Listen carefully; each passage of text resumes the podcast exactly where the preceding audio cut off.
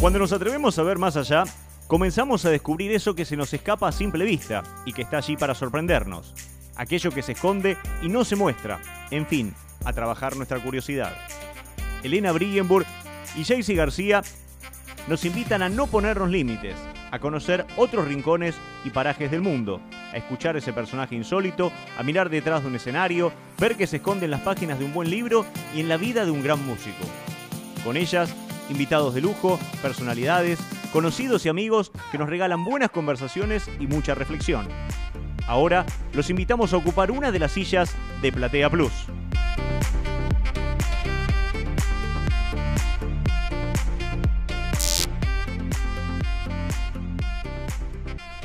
Bueno, hoy tenemos como invitada a Gunila Álvarez Muñoz, una mujer venezolana, stage manager, directora y productora técnica en eventos culturales y artísticos, con más de 30 años de experiencia en música, danza, teatro, ópera y eventos multimedia y multidisciplinarios.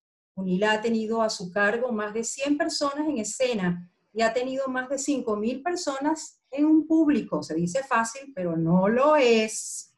Su experiencia en todas estas áreas la ha llevado a generar módulos de formación para stage manager, gestores culturales y técnicos en general.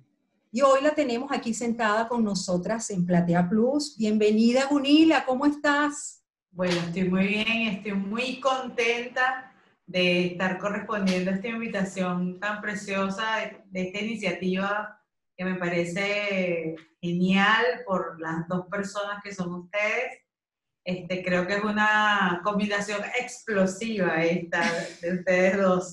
Así que yo les deseo el mayor de los éxitos y les agradezco mucho que me hayan invitado.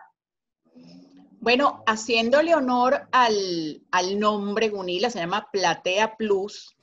precioso. Qué mejor, qué mejor que seas tú la que esté sentada acá. Y, y, y, voy a empezar porque me gustaría invitar a todos los que nos ven y a los que nos escuchan a que se imaginen ese momento maravilloso en el que entramos en un teatro, nos dan el programa, estamos caminando para sentarnos en esa silla, eh, emocionados de ver una obra, de, de ver trabajar artistas que admiramos, pero yo les apuesto que muy pocos nos ponemos a pensar ¿Qué ha sucedido previo todo? ¿Cuál ha sido ese trabajo que ha tenido que ocurrir para llegar a ese momento? Porque hay muchas personas que aunque no se ven en escena, son responsables de que ese telón pueda subir, se pueda abrir y entre y empiece el espectáculo. Así que lo primero que quiero preguntarte, Gunila, es quiénes son esas personas y qué hacen. Bueno, eh, es una pregunta que me encanta responder porque mm, los equipos técnicos que trabajan detrás de lo que llama la gente coloquialmente bambalinas, tras las bambalinas, este, mm, son a veces eh, pequeños y a veces son inmensos, ¿no? Dependiendo del tamaño del teatro, del tamaño de la gestión, del tamaño del espectáculo. Eh, pero en líneas generales son eh, las mismas áreas las que se cubren. Eh, son maquinaria o tramoya, este, iluminación, audio, video y después hay un montón como de ayudantes extras o de stage hands que tienen que ver con áreas como utilería, vestuario, zapatería, y maquillaje, por ejemplo, maquillaje y caracterización.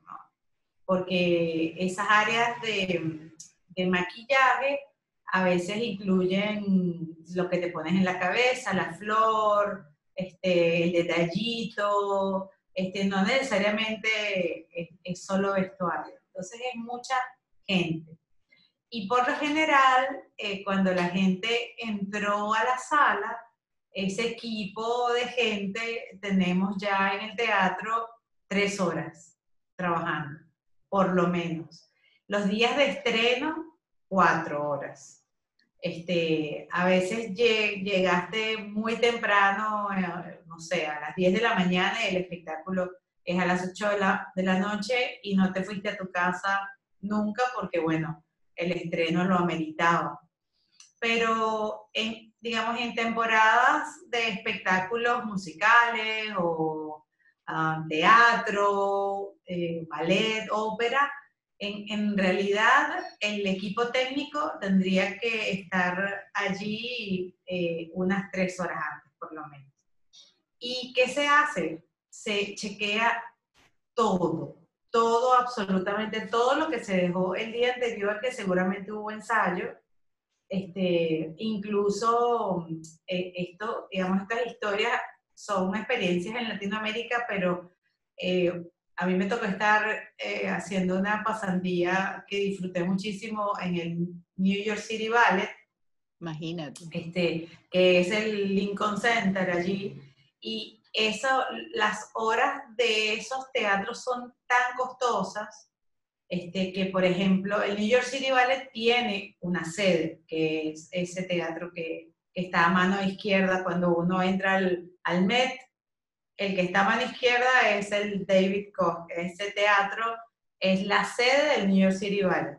Pero, por ejemplo, el American Ballet Theater, que es el ABT, que todo el mundo conoce, no tiene sede. Eh, eh, se, supone que su sede es, de alguna manera, el, el Met. Pero el Met es un escenario que está hecho para ópera. Entonces, ese tipo de compañías hacen el ensayo general el mismo día del espectáculo, porque el día anterior hubo otro espectáculo, porque es muy costosa la hora del sitio. Entonces, o sea que el, control de, todo tiene que ser un cronómetro perfecto. Lo que ah, por supuesto. Cada, cada área que mencioné antes tiene un jefe y ese jefe tiene, bueno, la cantidad de ayudantes que, como dije, que el teatro o la gestión puedan tener. Los teatros grandes tienen mucha gente y hay que chequear, o sea, uno llama el pre-chequeo técnico o el chequeo técnico.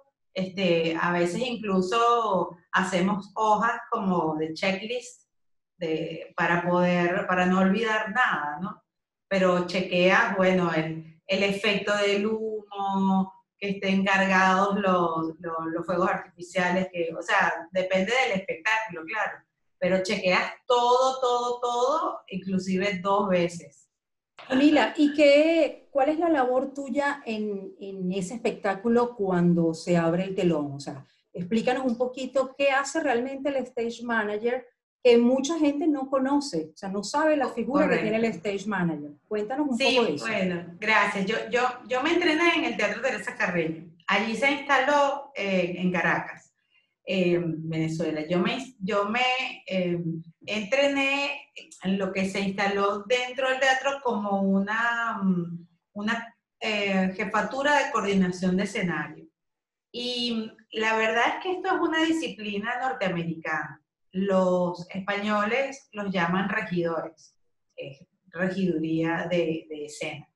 Em, luego la palabra regidor se va como tergiversando y, uno se enreda un poco con esto, pero el stage manager básicamente controla, e, es un punto de control central del cual salen como varios satélites, ¿no?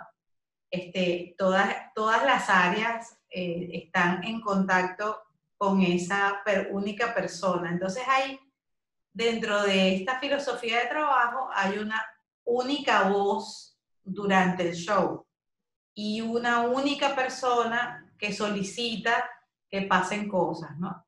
Este, esas, esas comandos que uno solicita eh, se llaman cues. Entonces, la gente de audio tiene, imagínate, no sé, 15 eh, cues de, audio. Los de video tienen, tenemos, vemos 6 videos durante el espectáculo, entonces, bueno, los videos están numerados. Y así sucesivamente, la, la iluminación cambia, entonces cada cambio de luz es un cue. Entonces uno arma un guion donde están todas esas áreas y, ese espectáculo se va armando con el director del espectáculo, bien sea un coreógrafo o el director de ópera o el director musical. estamos hablando de espectáculos incluso donde hay es multidisciplinar, hay múltiples disciplinas. Donde hay gente que baila, donde hay gente que canta, donde hay gente, donde hay videos que se proyectan, donde hay mapping, donde...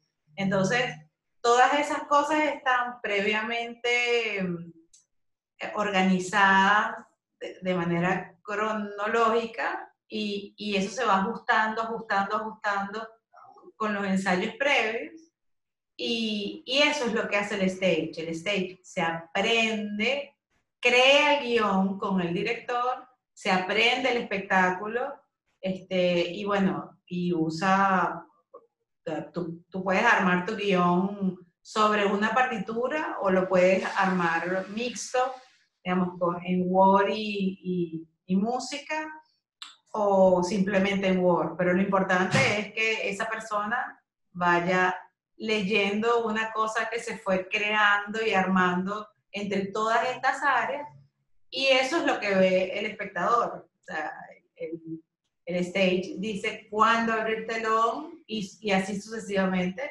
hasta que el telón se cierre.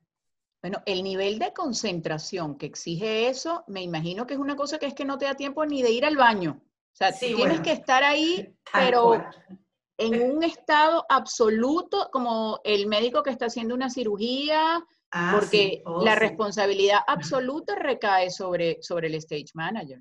Sí, totalmente. Em, recuerdo mucho a Vicente Nebrada, este, que me decía, bueno, Vicente, para los que no lo conocen o no saben quién es, fue un gran coreógrafo en Venezuela. Este, Vicente decía, yo hago el espectáculo y después te lo entrego a ti. Así que asume tu responsabilidad y, corre el, show, ¿no? Bueno, ahora que, nombraste a Vicente Nebrada, eh, quería ir a esa parte de lo que fue toda, bueno, toda tu formación y gran parte de tu experiencia que fue durante la época de oro del Teatro Teresa Carreño. El Teatro Teresa Carreño fue un complejo cultural, fue un proyecto magno, una cosa que, bueno, era el orgullo de todos los venezolanos. Y, haber estado tú eh, en esa época, me imagino que estarás llena de historias únicas, porque la verdad es que allí, allí pasaron artistas excepcionales, hubo obras maravillosas.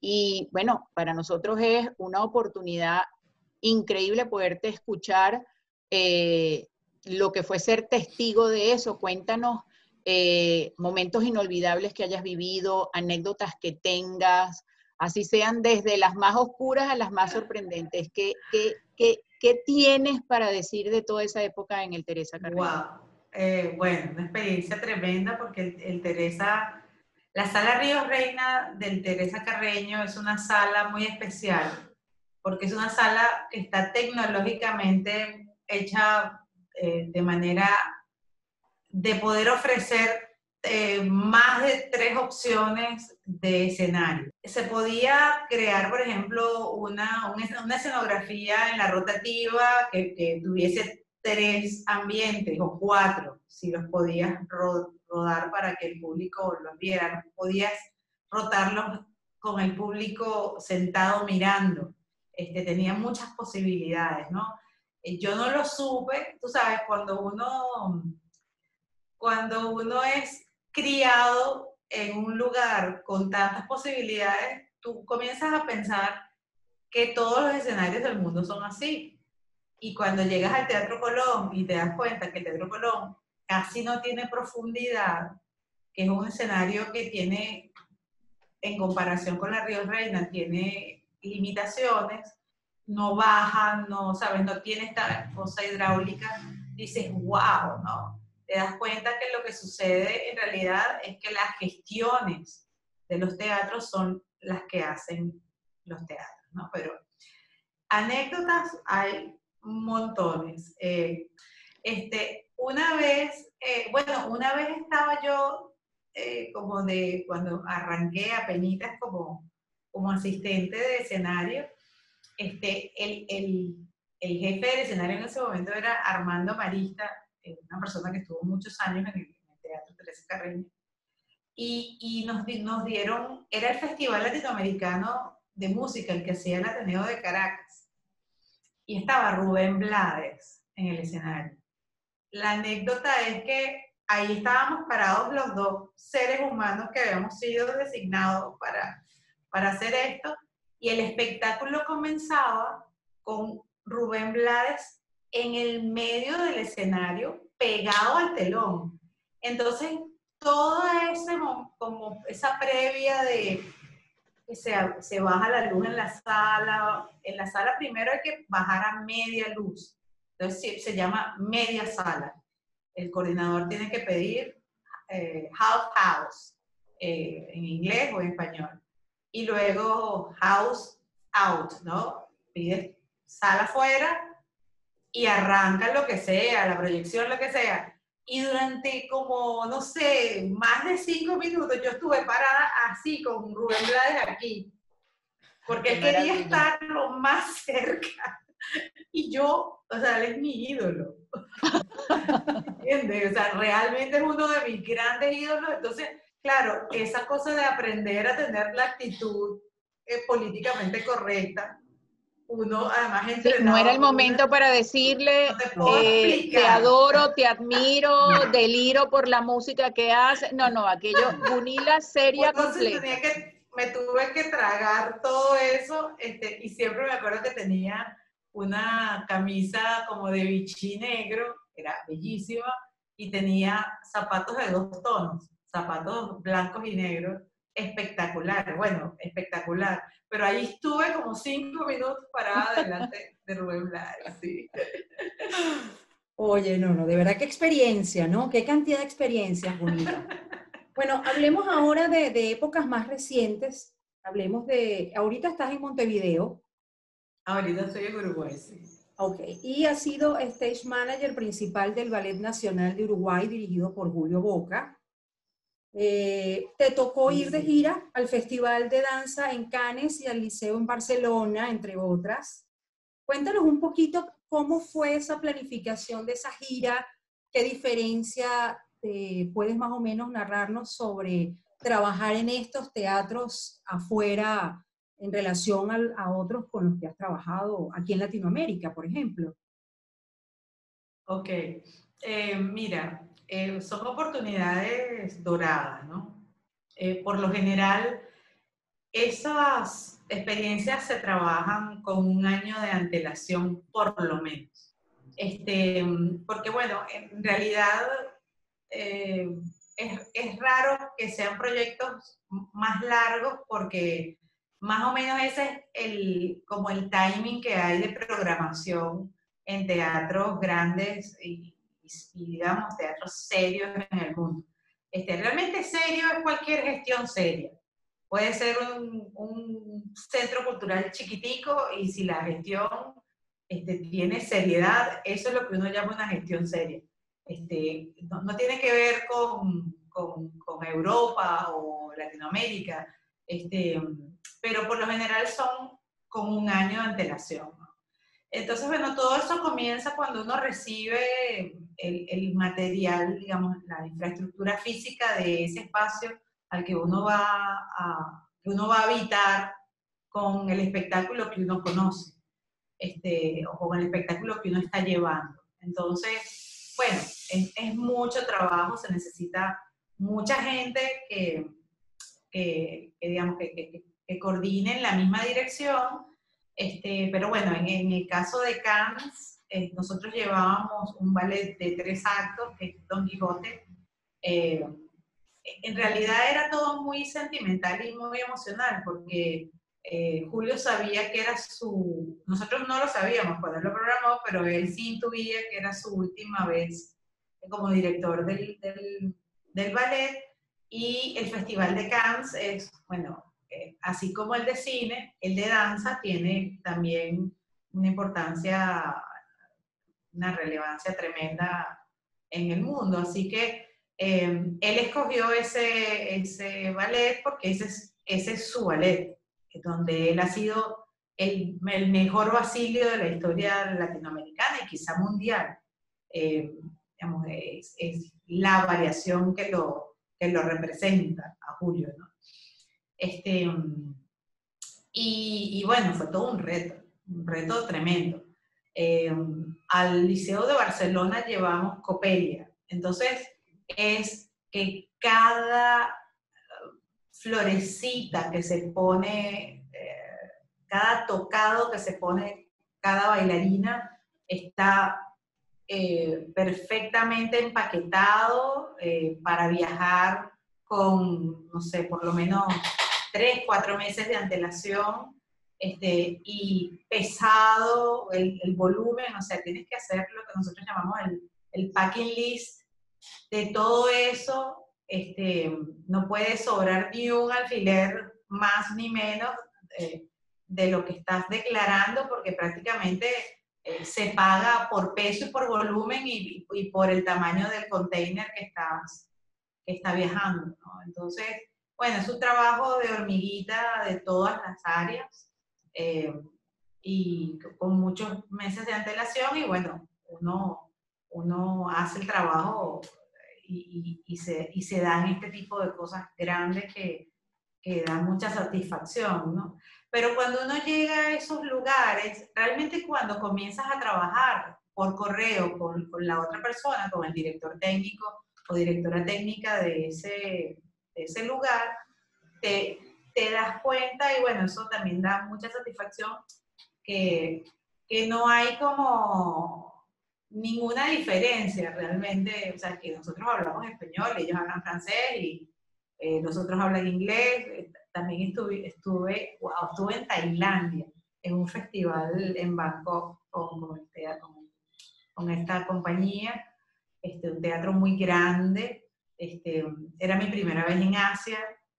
Y, bueno, también es, como, digamos, es, es, es muy chévere darte cuenta que uno con la experiencia ha llegado como a ese nivel de hablar con gente que maneja esos monstruos de espacio, pues, donde bajan una... Nosotros armamos ese, ese pueblo donde Basilio y Kitri se conocen, ese pueblo lo armamos en 24 horas y así mismo lo tumbamos cuando terminó el telón. O sea, yo creo que cuando abrimos el telón todavía olía como a pintura, porque terminamos de darle unos brochazos a, a, la escenografía para que aquello pareciera que, ¿no? Este, porque de verdad fue muy, muy poco tiempo para, armar tan gigante eh, espectáculo.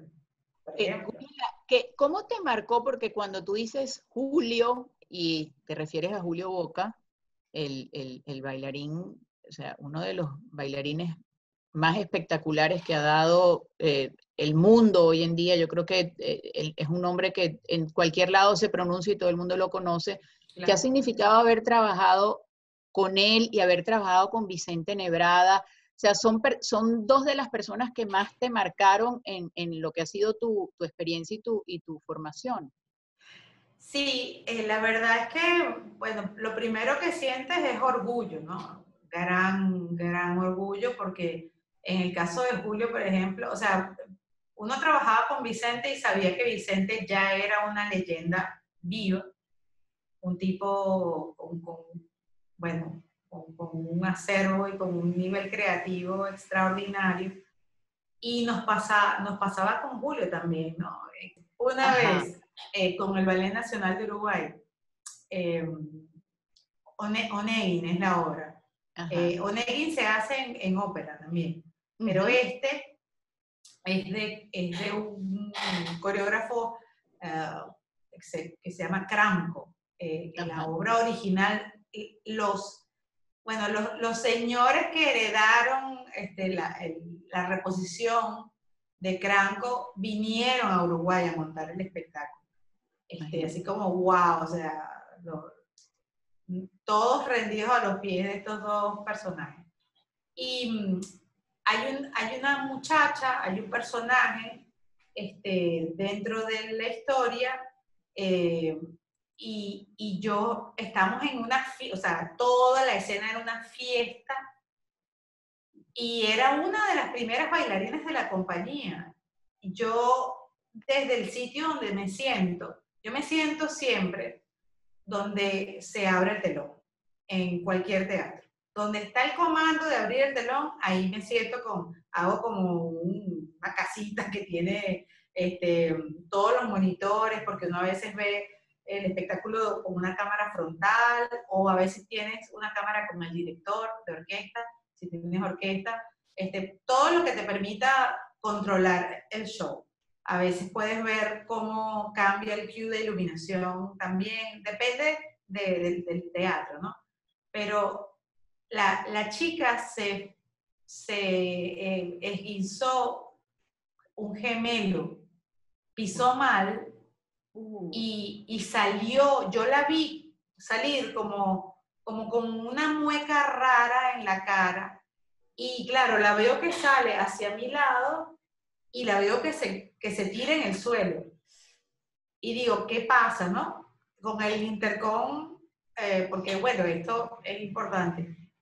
Esta persona que hace, que hace el stage manager está conectada eh, por un intercom con todo el resto del equipo. Sea, con el operador de luces, el operador de audio, con la gente que aprieta el botón para que pasen las cosas. Este, con el operador de maquinaria y, y, uno tiene incluso que mantenerse muy ecuánime. O sea, te pones a, te alteras y te pones a gritar, alteras a todo el equipo.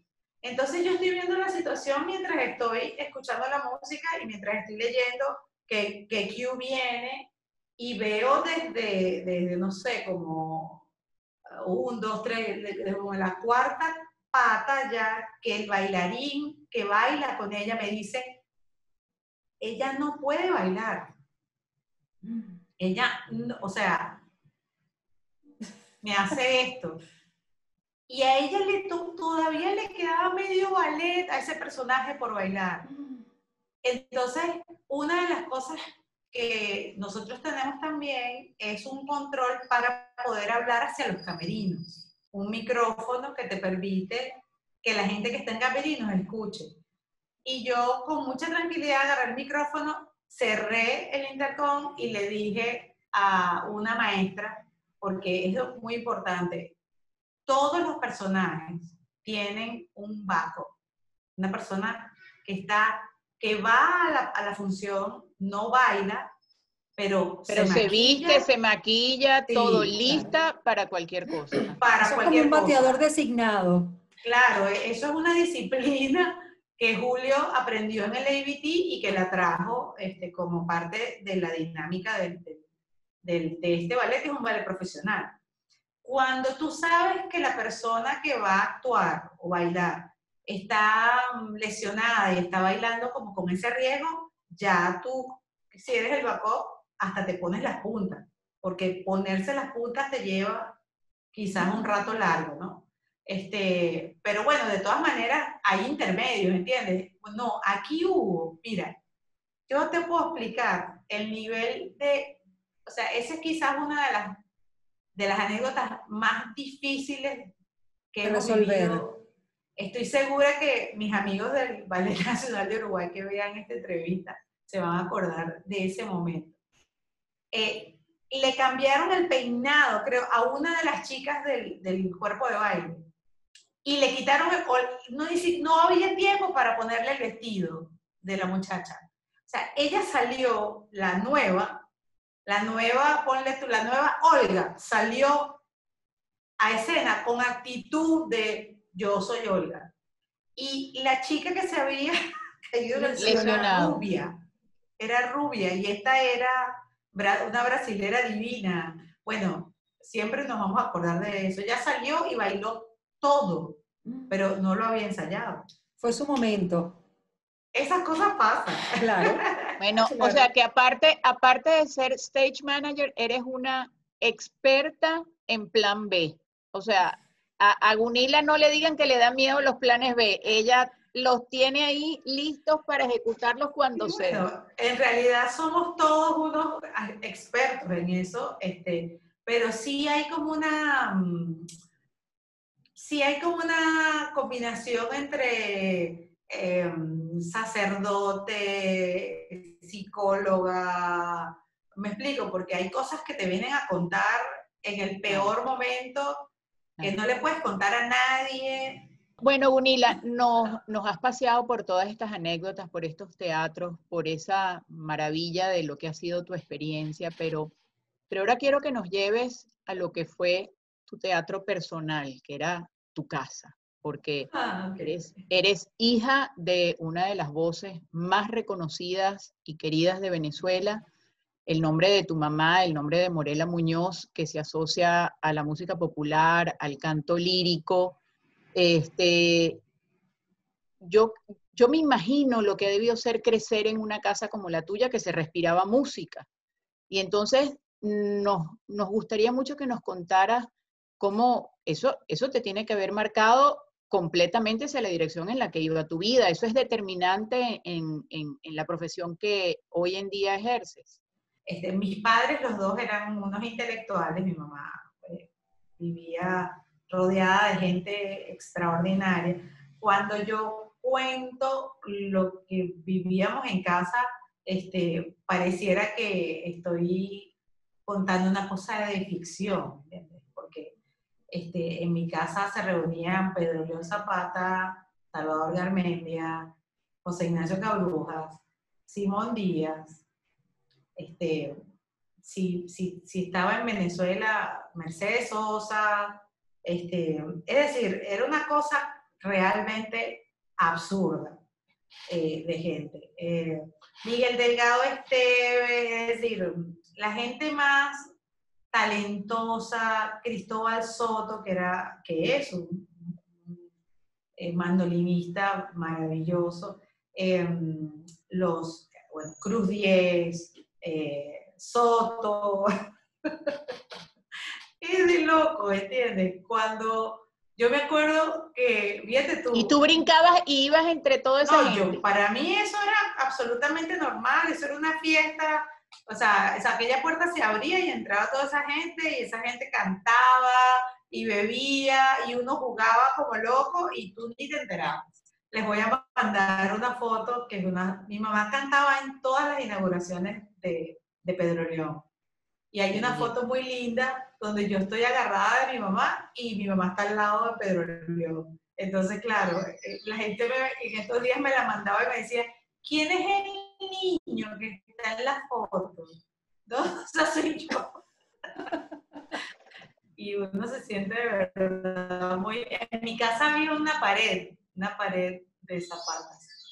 Este, y bueno, eh, son ese tipo de ángeles que, te acompañan siempre.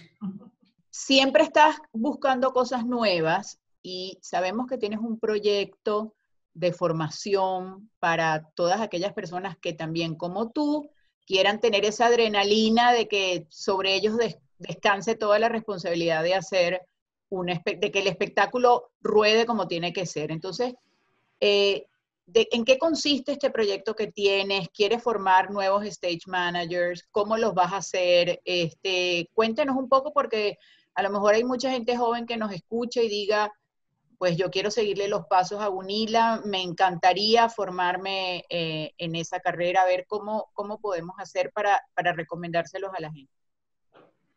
Bueno, eh, eh, yo estoy creando una, mm, o sea, tengo en este momento una cuenta en Instagram que se llama Escena Técnica, arroba Escena Técnica, y la verdad es que el año pasado probé eh, en, en Buenos Aires hacer un, un, taller. El taller duraba dos días. Y, mm, y bueno, fue realmente muy sorprendente porque acudieron 35 personas, que es un número bastante interesante. Em, y realmente lo que pasa en Latinoamérica es que no tenemos espacios de formación para quien coordina el escenario. Okay. Y, como no hay espacios de formación, en líneas generales, lo que sucede es que el, eh, es, todo el mundo sabe que los espectáculos tienen un director técnico, pero a la hora de la verdad nadie sabe bien quién coordina el espectáculo. Eh, cuando se trata de música, eh, es quizá un poco más fácil porque así sea música popular o música académica, el, el, el, que coordina el show es el que está en la consola de audio. Digamos, el jefe es el, el operador o el ingeniero de sonido. Pero cuando los espectáculos son un poco más con historia o si es un musical y eh, involucra más, más cosas, o la ópera misma, la ópera, em, eh, se necesita una persona que, que logre que el espectáculo corra de manera eh, de, igual manera en cada show. O sea, ese es, digamos, el, objetivo final. Que el público que vio el espectáculo el día uno vea el mismo espectáculo si quiere ver la quinta función o la séptima función. ¿Entiendes? Y, bueno, eh, voy a comenzar por dar eh, talleres intensivos, ¿no? Que duran ocho horas algunos, otros duran tres semanas, este, de manera de poder dar esas herramientas. Y después incluso puedo quedarme dando algunos coaching este, particulares porque habrá gente que, que tendrá más necesidades, ¿no?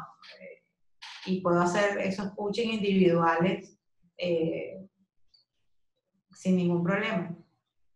Bueno, repítenos, Junila, tus redes sociales para que la gente que, esté interesada pueda escribirte, pueda contactarte. Ok, eh, bueno, arroba escena técnica es este proyecto, también estoy en Facebook como escena técnica y mm, en el canal de YouTube que, bueno, apenas está, está comenzando todo este proyecto, está arrancando, eh, es también escena técnica, ¿no? El canal de YouTube. Eh, por cierto que mm, eh, cuando hablamos del tema del canto, eh, se me olvidó mencionar que bueno, en este momento tengo puesta mi, mi, remera, mi franela de Mastranto Ensamble, que es una iniciativa que tuvimos aquí en Uruguay para cantar nuestra música venezolana y bueno, música latinoamericana en general, ¿no? Pero bueno, es muy, es muy necesario cantar. Pues. Más allá de toda esa historia que les conté, este, cantar es una de las cosas que más placer me da hoy en día. Y, bueno, esto ayuda a estar un poquito más cerca de casa, ¿no? Porque las nostalgias nos abruman a veces. Entonces también está eh, arroba ensamblemastranto.uy. Este, pero bueno, ese, ese es el, un poco el placer. Nos faltan unas preguntas. Ah, porque tenemos unas preguntas rápidas para ti. ¿En serio? En serio. Esto se lo hacemos a todas las, personas que han estado en esta Platea Plus. Así que hoy te toca.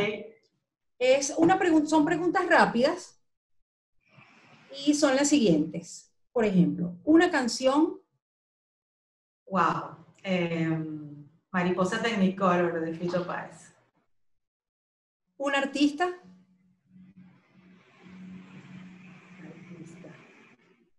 Mm, Simón Díaz. Oh. ¿Una obra? ¿Una? Una obra.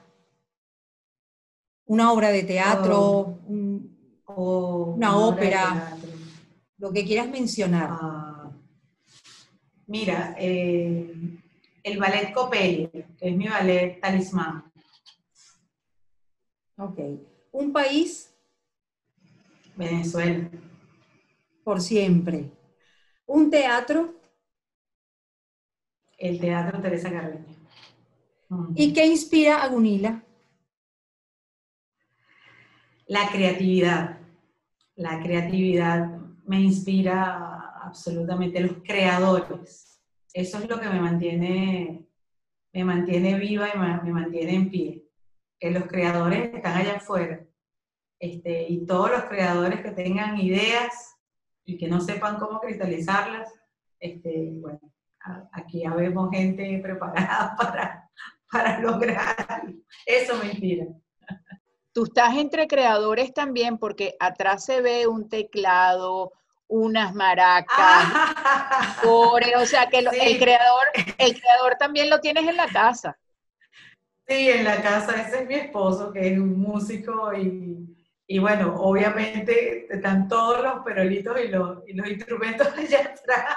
Sí, sí, la verdad estoy rodeada porque además mi hermano también es un excelente músico, está en Los Ángeles, Diego, es un percusionista y bueno, uno se va eh, rodeando de amigos creadores también, así que es una bendición.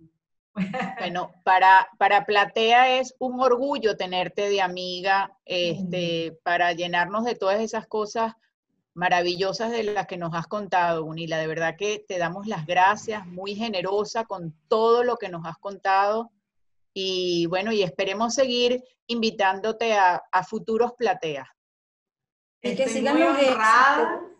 Gracias, Bella, de verdad. Estoy muy honrada de, de, que me hayan escogido. Este, les agradezco muchísimo.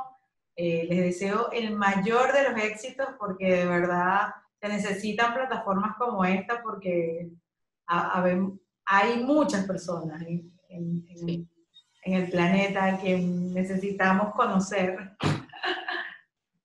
gracias. Bueno, mil gracias, Unila. Gracias a ustedes, gracias.